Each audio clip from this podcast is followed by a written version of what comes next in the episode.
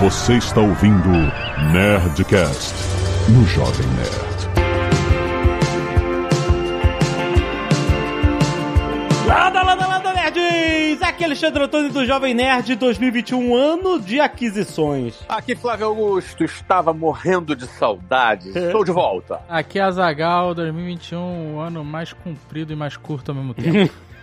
É, nossa, nem me fale. Filosofou agora. É, exatamente, exatamente. Hoje, é- hoje é o último dia do ano, Sim. de 2019. Não é esse o ano que a gente tá? Mas é, vai, o que eu falei, esse ano parece que demorou uma eternidade, porque os anos estão se embolando, né? Tá, tá 2020, embolado, tá 2019, embolado. 2021. Não, 2021 é a mesma coisa pra mim. Exato, e ao mesmo tempo 2021 parece que você olhou acabou. Pois é, e aí ac- aconteceram grandes eventos aqui pra gente, né? É, na- O ano de aquisições, o Jovem Nerd foi adquirido pelo Magalu, o Flávio vendeu o Orlando City, comprou novas escolas, novas edtechs, a Conquer, a gente fez programa sobre isso também pra explicar. Comprou outra agora? Mais um. Não tava gravando aqui que tava assinando o contrato É. lá, assinando o cheque. Assinando cheque.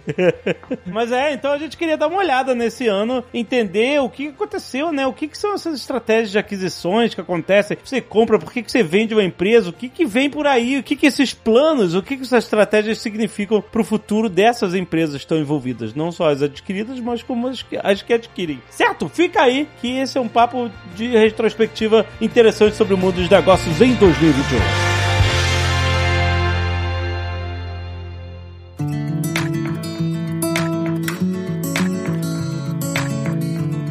Quem foi que comprou e vendeu primeiro, né? Em 2020?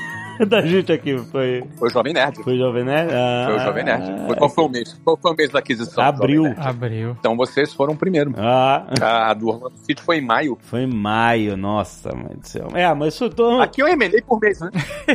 Foi o ano do M&A, com Caraca, certeza. né? A gente fez um monte de programa sobre isso, né? Mas uma coisa que a gente não falou sobre M&A é qual é do M&A. Porque qual é a vantagem do M&A pra quem vende e pra quem compra? É, porque a gente sempre tem essa aquela questão, tipo assim, né? Esse mito do cara que tá vendendo a empresa porque tá ou tá saindo fora e vai se aposentar, ou porque não tá indo bem.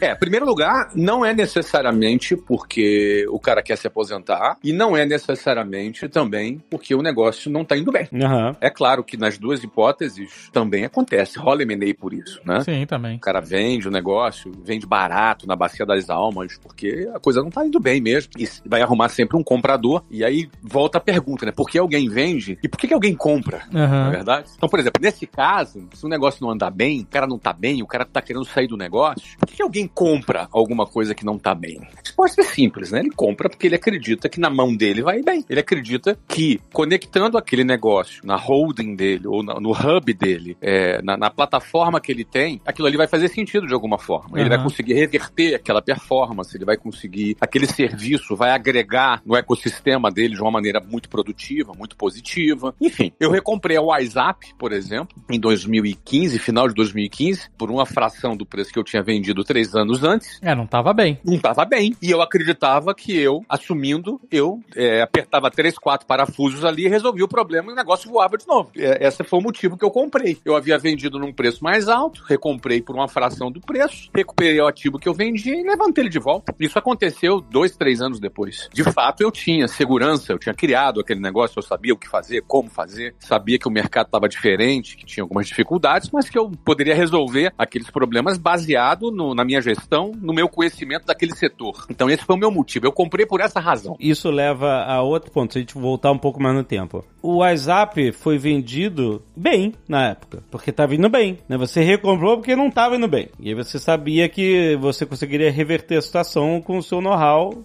pelo seu conhecimento do, do, do mercado. Então, assim, o motivo das duas aquisições, ou seja, da aquisição, uma vez quando você vendeu e quando você comprou, foram motivos diferentes. Motivos completamente diferentes. Eu posso explicar, eu posso dar mais um- uma visão maior sobre isso. O motivo de quem comprou, quando estava muito bem em 2013, era que a, a companhia Abril Educação, na ocasião, estava comprando e adquirindo, consolidando, como se fala no mercado, várias empresas de educação para se criar um hub de educação e futuramente fazer um IPO, ou seja, alavancar o valor. Ela estava construindo valor fazendo aquelas aquisições. E quando você compra várias empresas, o segundo passo é integrar essas empresas. Empresas. Fazia sinergia, sinergia de despesas, de custos, uma série de sinergia. Sinergia é quando um mais um é igual a três. Sim, sim. Ou seja, você junta duas operações, você compra duas empresas. Você não precisa de dois departamentos de marketing, você não precisa de duas áreas de logística, você não precisa de duas áreas de tecnologia. Você vai integrando essas companhias e você vai criando eficiência, ganhando mais margem baseado nessa sinergia. Então, esse era o segundo passo da empresa que nos comprou, fazer a integração. Para num terceiro momento, eles fazerem a geração de valor disso tudo depois dessa integração, quem sabe fazendo IPO ou ampliando uh, os resultados e gerando mais valor, ou seja, valendo mais né? A holding como um todo valeria mais. Esse era o plano inicial. Agora, havia uma pedra no meio do caminho, aconteceu um problema, porque isso não aconteceu. Tanto é que eu recomprei. Não integraram, não fizeram esse bolo todo, etc. Então, o que aconteceu foi que o dono morreu. Ah, os herdeiros não tiveram interesse na continuidade e a empresa foi colocada à venda precocemente antes disso tudo acontecer, entendeu? E nesse limbo que se criou, é, e assim, o dono morreu dois meses depois né, da aquisição. Foi logo em seguida, entendeu? Uhum. Então, assim, seja, a, o limbo que se criou, criou uma insegurança muito grande é, na nossa rede, era uma rede de franquias, escolas deixaram de ser inauguradas, né, criou todo um transtorno. Esse é o primeiro fator. E o segundo fator macroeconômico foi na época do impeachment da Dilma. O impeachment da Dilma foi sucedido de uma grande recessão. Então, ou seja, o Brasil como um todo passou a valer menos, né? A Petrobras passou a valer menos, as empresas da Bolsa passaram a valer menos, todo mundo passou a valer menos, o Brasil passou a valer menos. Então você tinha uma questão interna, que era um problema sério, sério de sucessão que não ocorreu e depois somado com um problema macroeconômico. Então, quando você tem um problema macroeconômico, os múltiplos são outros, as avaliações são outras, a percepção de risco país é outra, ou seja, o desconto da projeção de fluxo de caixa, esse desconto quando você trazia para valor presente tinha um desconto maior por uma percepção maior de risco, e isso tudo reduziu as valuations das companhias, somado a um problema de performance gerada pelo limbo, pela morte do, do comprador, todo esse formato. Não é? é nunca é uma coisa coisa só, né? Juntou um monte de Não, não, nunca é uma coisa só. E essa coisa combinada trouxe para mim o quê? Cara, eu recompro isso aqui, eu sei tocar, eu mexo, aperto um parafuso aqui, outro ali. É a diferença do conhecimento, do know-how que você tem num determinado setor. E a gente recomprou. Então, por exemplo, a, a, então, para resumir, não foi a compra da WhatsApp que não deu certo lá para quem comprou, não. Foi o projeto inteiro daquela empresa que envolvia todas as compras que deu uma balançada. E aí a gente é, recomprou, a gente criou uma nova jornada de lá para cá. E a gente completou, cara, a gente completou seis anos da recompra da WhatsApp. Já? Já. Caraca. E estávamos aqui gravando, hein? Nossa, cara, que loucura. Dá para entender que existem motivos completamente distintos, né, que, da estratégia de cada um, né, negócio de compra e venda de empresas, né? E eles não são fixos. A volatilidade do mercado corrobora com aquela frase que eu, que eu gosto muito, que eu falo, repito ela muitas vezes, que estabilidade não existe. Então, não existe uma verdade absoluta. Existe um momento, existe existe aquele momento. E, e, naquele momento aquela é a verdade, mas um mês depois a verdade pode ser outra coisa, né? É, você, exato. Você pode ter uma estratégia. Olha, toda uma estratégia é essa aqui. Agora, não, peraí, o momento macroeconômico agora tá diferente. Vamos guardar essa estratégia na gaveta e daqui a dois anos a gente aplica. Pode ser que daqui a dois anos essa estratégia não vale mais nada. Pode ser que não valha nada ou valha muito. É, é o momento, né? Tipo, por exemplo, quando você comprou. Você falou de uma forma muito simples que eu podia recomprar e apertar uns, uns parafusos parafusos para fazer voltar a funcionar. Nenhum desses parafusos que você ia apertar era um parafuso exatamente igual do que estava frouxo de antes. Não. Você sabia identificar os parafusos frouxos, mas a estratégia a partir do momento que você aperta e ajusta, outra. Tanto que depois da recompra que você começou a investir é, na parte... Online. Online, exatamente, que não existia antes. É como navegar, né? Tocar uma empresa como um barco, você navegar um barco à vela no meio do oceano. Então depende, pode ter vento, pode não ter vento, pode ter onda, pode não ter onda, pode ter tempestade, pode ter tubarão, pode ter baleia, pode ter muitas. As variáveis são muitas, então é muito importante ser feita a, a, a correta leitura dessas variáveis para você dar um diagnóstico e uma solução. Uma empresa pode ser comprada também para economizar tempo da compradora, né? Opa, aquela empresa Target, que a gente chama no, no M&A, ela tem uma determinada tecnologia que você até pode desenvolver, mas vai levar dois anos. Ela já tem uma quantidade de clientes no determinado cliente no determinado setor. Ela pode ter um canal de venda já desenvolvido e você até pode desenvolver esse canal de venda, vai levar três anos. Você compra aquela empresa e você compra três anos. Também pode ser feito dessa forma. Foi o que a Disney fez no streaming, né? Eles, quando decidiram entrar na estratégia de streaming, eles falaram, ó, a gente tem caixa aqui para desenvolver internamente uma ferramenta de streaming. Claro. Só que a gente vai gastar uns 5 anos nisso. Ou a gente compra uma tecnologia pronta, que esteja, né, validada no mercado, que funcione, etc. E a gente gasta um ano, em vez de 5 anos. E cinco anos é outro planeta, outra galáxia. entendeu? Você Exatamente. imagina. Você Exatamente. viajar cinco anos na velocidade da luz, né, cara? São cinco anos luz, é um, é um absurdo. Se tu for pensar em Covid, né, a, a velocidade da luz durante o Covid triplicou. É, exato. Tudo mudou muito mais rápido, com certeza. Tudo mudou muito rápido. Inclusive essa estratégia online que a Disney já perseguia antes e você também já perseguia antes da pandemia, porque e todos esses caras sempre falaram, não, isso aí era um movimento natural do nosso entendimento do mercado e acabaram se posicionando de uma forma que, quando, a- né, quando você falou, quando entrou num warp speed de mudança de hábitos de consumo de tudo durante a pandemia, né, é- essa estratégia, quem estava posicionado estrategicamente, né, né, dessa forma, é, Pegou o bonde. pegou esse bonde, exatamente. O bonde na velocidade da luz, exatamente. Quem não tava tinha que desenvolver e aí já ficou bastante distante.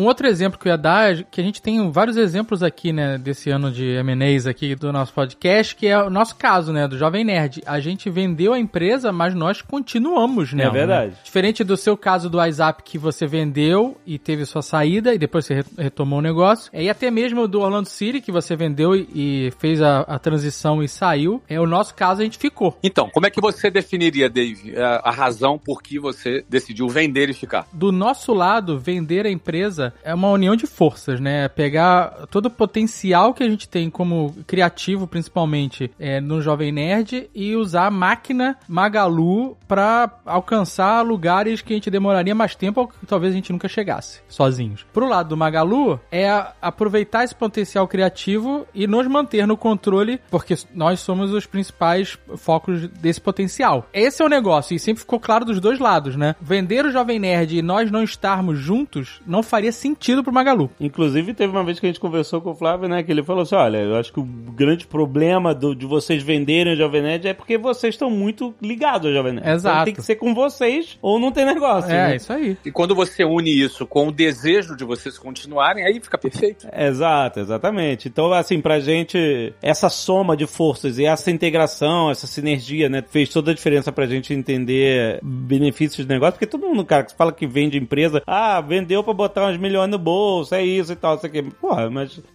não é só isso. É, isso é pra quem pega e vai embora e se aposenta, né? No caso, a gente tem, né, um monte de projetos fodas pra desenvolver, que a gente queria desenvolver e a gente viu o potencial de desenvolver isso tudo muito melhor com o Magalu. É... Mas não necessariamente se aposenta. Mas não disfarça não que você botou uns milhões no bolso aí que eu sei, hein, cara. Então, mas aí que não é só isso, rapaz. Tô trabalhando aqui.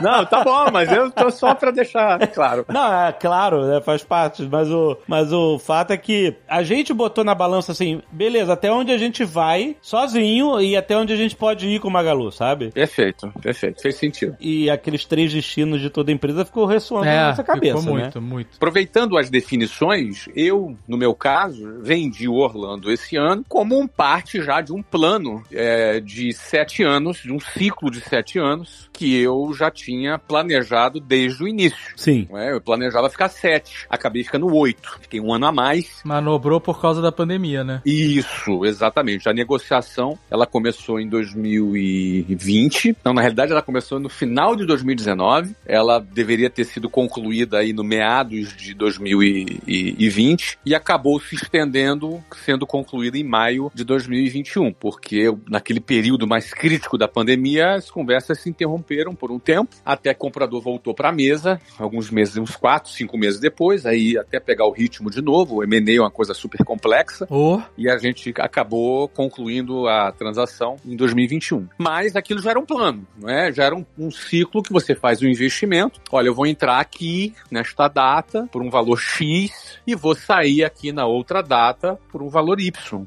Então você tem uma premissa, tem uma tese de investimentos em que você acredita que você vai surfar um crescimento do X para o Y. Isso aconteceu, é, esses sete anos se estenderam um pouco para 8 e se concluiu. Já era o, o, plano inicial. Se você olhar o Orlando City hoje, o que ele é, e comparar com o que ele era quando você adquiriu lá em 2013, 13. É, você estava basicamente pegando a fruta no pé. Não existia o clube. Exatamente. Você estava tirando ele ali do, da muda. Na muda, era uma muda, exatamente. Era uma muda, né? E hoje, enfim, é, é outro cenário. É claro que para você é muito fácil pra gente entender essa estratégia de pegar o negócio, construir ele. Mas porque alguém compra? E o outro é, exatamente. Eu quero saber do cara que comprou na super alta, tipo, com a árvore crescida. Perfeito, vamos lá. Pensa comigo. O cara que comprou, ele também é dono de um clube da NFL, que é do futebol americano. Ele é dono do clube Minnesota Vikings. E ele comprou, se eu não me engano, eu posso estar com alguma imprecisão nesses valores, esse clube há uns mais ou menos 15 anos atrás, pelo valor de aproximadamente 600 milhões de dólares. O Minnesota Vikings. Exato. Algo em torno desse valor. Talvez seja um pouquinho menos ou um pouquinho mais. Eu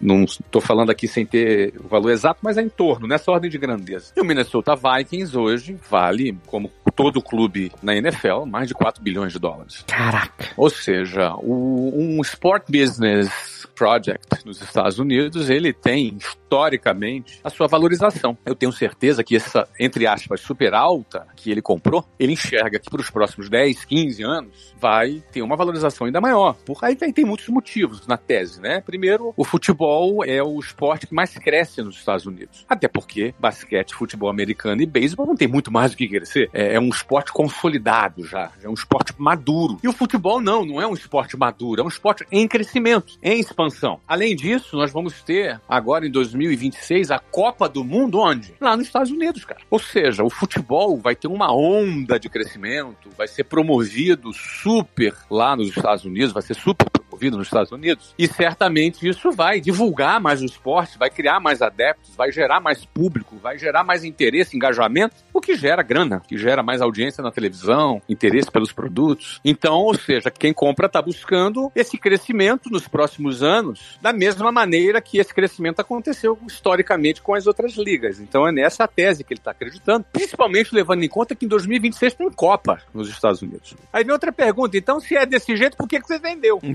É isso aí. Eu vendi porque esse era meu projeto. É levar do X pro Y. Você leva do X pro Y. Você tem um projeto com data de entrada, com data de saída, e na realidade eu só vendi. Alguém só comprou porque tem essa perspectiva. É sempre assim, né? Quem compra olha pro futuro. Quem compra olha pro futuro. E quem vende usa o futuro para apresentar sua tese para quem vai comprar. Desde que ele esteja já realizando o seu projeto de sair do X para o Y.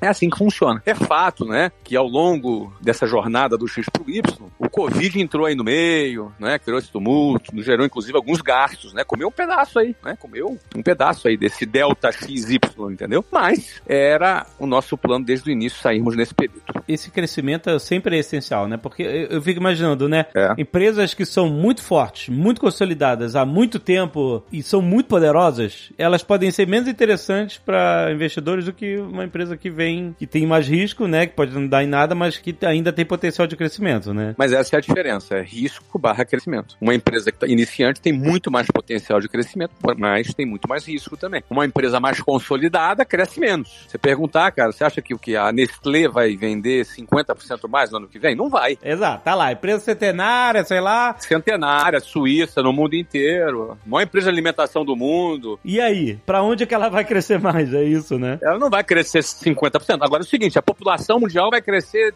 10%. Ela vai crescer 10%, 8%. Só que ela vai ter menos solavancos, ela vai ter menos riscos. Então você tem um outro tipo de retorno no portfólio do investidor, uma empresa com menos solavancos. É tipo comprar apartamento para alugar e o outro é comprar apartamento para reformar. para reformar e vender. E pode ser que venda, pode ser que não venda, e por aí vai. É? Então, na realidade, você sair do X para o Y é comprar apartamento para vender. Yeah. Exatamente. E reformar e vender. No nosso caso, era comprar terreno para construir o apartamento. Né? É, é isso aí. Mas aí você falou, ah, eu tinha um plano de sete anos que foi executado com um pouco de atraso por causa da pandemia, oito anos. E aí acabou Bahamas, né? É isso, a gente viu aí nos seus stories. e acabou, se aposentou, tá nos Bahamas e teus filhos estão tocando Weiser. Não é isso, né? O plano continua, não é isso? Vamos lá. O Orlando, eu iniciei e finalizei o meu ciclo. O ciclo do Orlando faz parte de um plano maior seu? É, sim, faz parte de um plano maior, mas eu- se eu for falar especificamente sobre o futebol, meu ciclo no futebol abriu e fechou. Entendi. Ah, eu posso investir em futebol? Posso. Não, não- nada, é, nada é impossível. Mas o meu plano foi concluir o futebol e focar 100% a minha energia na Wiser, que aí é, um- é uma, uma próxima fase, né? Você vê, a Wiser a gente comprou ali por uma fração do que a gente vendeu em 2013 e tocamos esse negócio, levantamos esse negócio, entrou novos sócios, o negócio já decolou, já estava valendo, inclusive, muito mais, muito mais do que o que a gente já tinha vendido em 2013. Porém, aí veio o Covid, né? Veio o Covid, fechou tudo, entendeu? Fechou todas as escolas, aí o Covid poderia ter quebrado tudo. Aí o Covid veio. Aí você vê, quando o Covid vem, você vê que não existe estabilidade. Ah, uma baita empresa lucrativa, crescendo e tal, não importa, meu irmão. Entrou Covid, destrói geral. E se não é Covid, pode ser outra variável, pode ser uma guerra. Sim. A gente citou vários, é, várias vezes, né,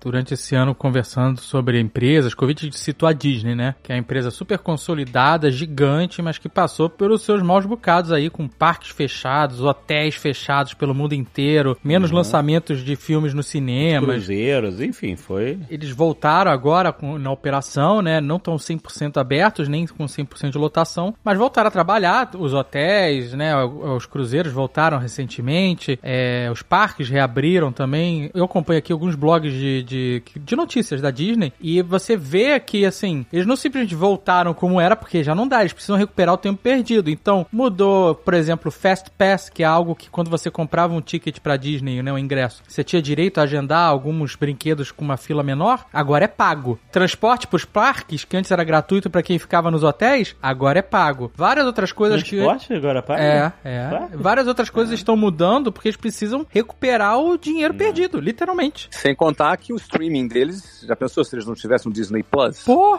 Exato. Foi o que bombou, que segurou pra caramba aí durante Segurou. esse período todo. Então, é, é, você vê, né? é, é, ne- negócio não é uma ciência exata. Você abrir um negócio não é como você ter um emprego com estabilidade, que todo quinto dia útil vai cair o salário lá. Pode acabar do dia pra noite. Todo negócio tem risco. muitos negócios acabaram, infelizmente. Muitos. Aconteceu, foi... Eu tive em São Francisco por uma premiere de Matrix e eu fui mandar pela cidade. Eu vi, que chique, que chique, eu vi Hum. você. Chique, né? Muito É chique. chique pra caraca. Tava com a roupa que eu comprei na Macy's, olha aí que safado. Não fala isso no ar, rapaz. Pô. É, mas a cidade, eu tava andando pela cidade, cara, e muito comércio fechado, assim. É, você vê que muita gente não teve fôlego, não tinha. A gente conversou bastante sobre isso, né? Enfim, o que que acontece? É, muita gente, nem todo mundo conseguiu agir rápido. Né, E às vezes nem tem como, às vezes a pessoa não consegue achar um caminho. Às vezes ela não conseguiu achar um caminho. E não é culpa dela, né? É algo imprevisível, né? No final das contas. Eu sempre falo aqui com os meus é, amigos que me, me acompanham nas redes sociais, que são empreendedores, ó, cara, cara se quebrou, cara, fica de cabeça erguida. Cabeça erguida por quê? Ninguém tá preparado pra isso, né? Eu vou dizer, na Wiser, quando fecharam as 420 escolas, muito difícil, cara. Poderia ter quebrado. Empresa de 25 anos na época, hoje tem 26, super lucrativa, bombando, crescendo, poderia ter acabado. É que a gente virou rápido, muito rápido, fez uma virada, uma pivotada em, em linguagem de negócio, uma pivotada é uma mudança brusca de estratégia ou direção ou modelo. A gente fez uma mudança brusca, uma pivotada brusca, bem brusca, e encontrou um novo caminho.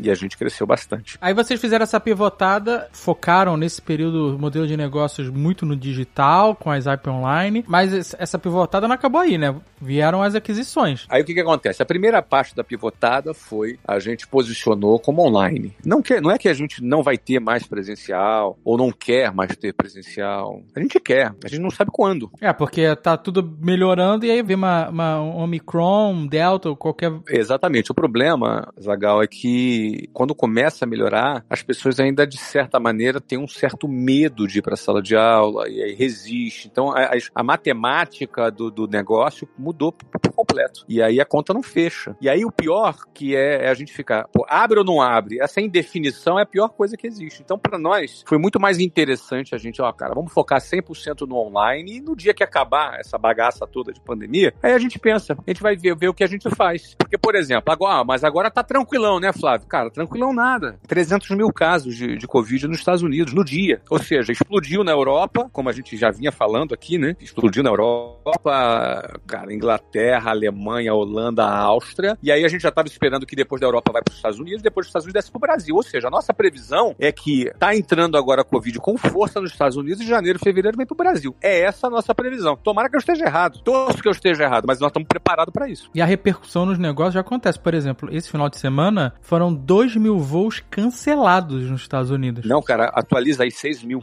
6 mil voos. Eu li ontem. Caraca. No Natal, entre Natal, só no Natal, 6 mil voos cancelados por causa do Omicron. Ou seja, cara, não tem. Esse negócio vai mudando, tá progredindo muito rápido. Nos Estados Unidos, está progredindo muito rápido. O ponto é o seguinte: eu não quero discutir aqui Covid, que não é minha área. É melhor chamar os especialistas para falar sobre isso, mas eu sou especialista em negócios. Sim. Então deixa eu falar de negócios. Com essa instabilidade, com essa incerteza sobre o Covid, isso detona os negócios. E aí, para a gente não ficar refém dessas incertezas de Covid, a gente focou 100% no online. Porque no online, com Covid ou sem Covid, a gente tá tranquilo. E aí, a primeira parte da nossa pivotada foi a gente fundamentar o WhatsApp Online, que era um projeto recém-lançado em outubro de 2019, antes da pandemia. Depois a gente lançou o WhatsApp Live, que é um projeto sensacional de, de aulas, cara, que a gente tem, já tem aluno no mundo inteiro já. São professores ao vivo dando as aulas, montando, a gente monta as turmas e os professores dão a aula numa sala de videoconferência e usando o WhatsApp Online como material didático, ou seja, está um sucesso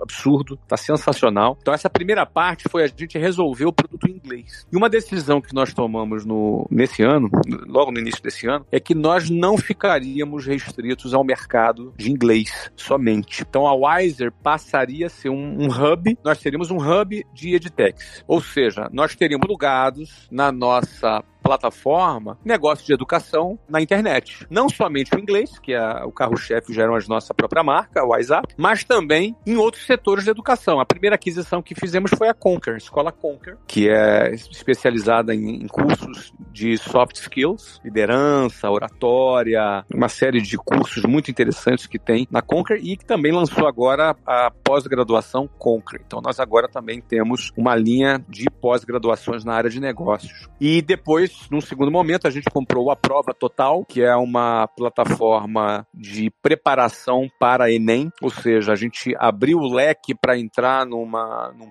público mais jovem que se prepara para Enem, que faz hoje a prova do Enem para poder ingressar nas, nas faculdades no Brasil. E a gente, com essas duas aquisições, saltamos, além do crescimento da WhatsApp, que foi exponencial, e mais essas aquisições, a gente saltou para mais de 400 mil alunos, tendo começado com 67 mil alunos no início da pandemia, e agora a gente alcançou a marca de mais de 400 mil alunos. E o detalhe é o seguinte: com essa nova estratégia, nós temos aqui um pipeline de outras aquisições que nós vamos fazer em 2022. Então, nós estamos em busca de empresas na, de, na área de tecnologia, é, educação e tecnologia. Temos um foco grande também na área de coding, na área de preparação para concursos, na área de pós-graduação também. Ou seja, tem uma série de áreas se a, a empresa atua na internet com educação e tecnologia, a gente tá de olho e tá querendo trazer para dentro do grupo. Com certeza tem pessoas aqui ouvindo que tem edtechs e que podem ter escutado você falou agora e falar, opa, e aí como é que faz? Como é que a pessoa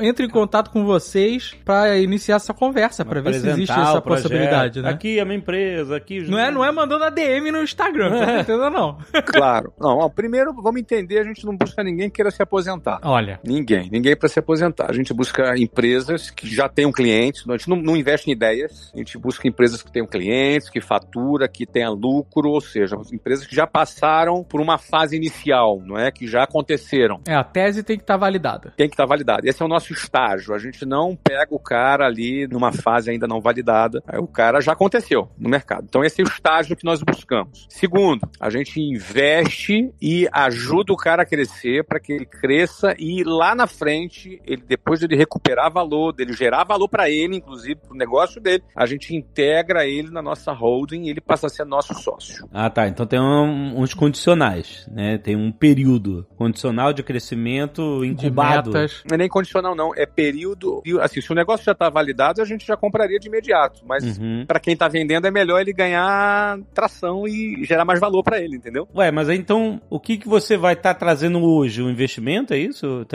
Hoje a gente faz um investimento minoritário, num primeiro momento. Entra na empresa do cara, ajuda ele a crescer. Bom pro cara pra crescer. Usa nossas redes, nosso know-how. é, não, não só o uso do capital também, mas o nosso know-how. A palavra mais dita no Shark Tank é smart money. Smart money, exato. A gente bota dinheiro vivo em smart money também. E depois a gente adquire um outro pedaço num segundo momento, um ano depois, geralmente. E depois, mais um ano, a gente faz a, o roll-up, que a gente chama para as ações da Wiser, trazendo o cara para dentro da nossa sociedade. Ou seja, o cara vira meu sócio e tocando o negócio dele do primeiro dia até o último dia. Não é ele que Ah. toca e a gente, eu fico como mentor, ajudo, ajudo esse cara a crescer, não é? O, o- do- aportando conhecimento para que cresça a nossa influência, nosso capital também, para que ele cresça e bombe. Ou seja, ele junto com a gente chega muito mais longe e mais rápido. E valendo mais, porque é aquela história, né? É, é melhor você ter é, 30% de 100 do que 100% de 10, né? Com certeza. Então, é, é essa vantagem para quem entra no nosso grupo. E para nós, a vantagem é que a gente está construindo a longo prazo valor com aquele empreendedor, trazendo para o nosso grupo uma, uma nova empresa, um novo, não é, um, um novo projeto, uma nova área que a gente não atua ainda. Por exemplo, a gente está querendo muito em 2022 ter um projeto de coding, é, onde a gente quer bastante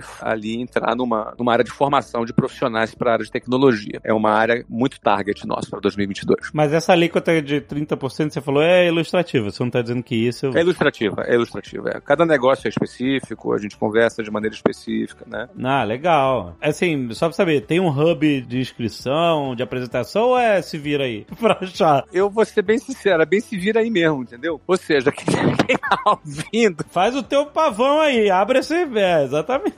chega junto, chega junto aqui com a gente, vai lá no meu Instagram, entendeu? Olha, Zaga, vai no Instagram. Então é isso mesmo. Aproveita aquelas caixinhas de perguntas. Elevator Pitch, é, faz elevator pitch no Instagram. Isso, manda e-mail aqui, enche o saco aqui do Jovem Nerd também, manda e-mail pra ele. Manda aí que a gente encaminha, manda aí. Ih, caramba, agora eu quero ver, hein? E, e se botar, vai pedir finder's fee. Aí, ó, tá fazendo negócio aqui. Olha aí, olha aí, hein? Tô, tô gostando, hein? Tô começando a gostar, tô começando a gostar. A minha tranquilidade é o seguinte: não, não, não, não tem 5 mil empresas de edtech no Brasil nesse estágio que eu falei. Então pode ser que tenha uns 10 contatos aí, não se preocupe.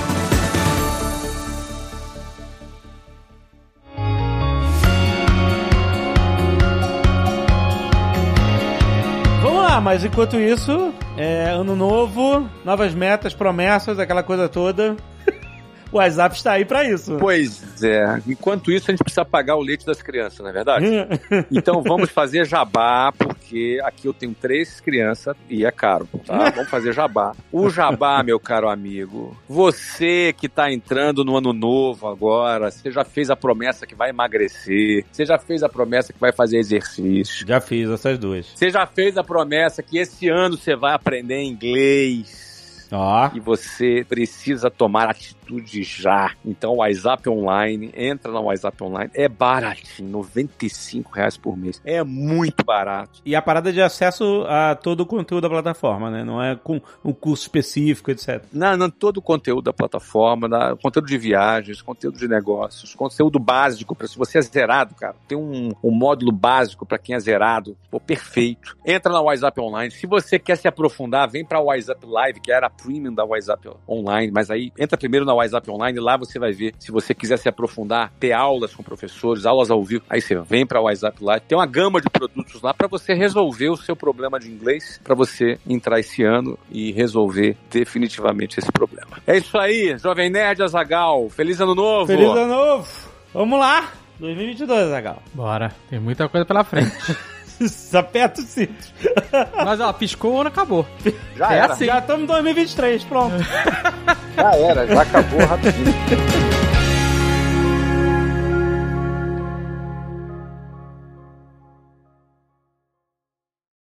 Este Nerdcast foi editado por Radiofobia, podcast e multimídia.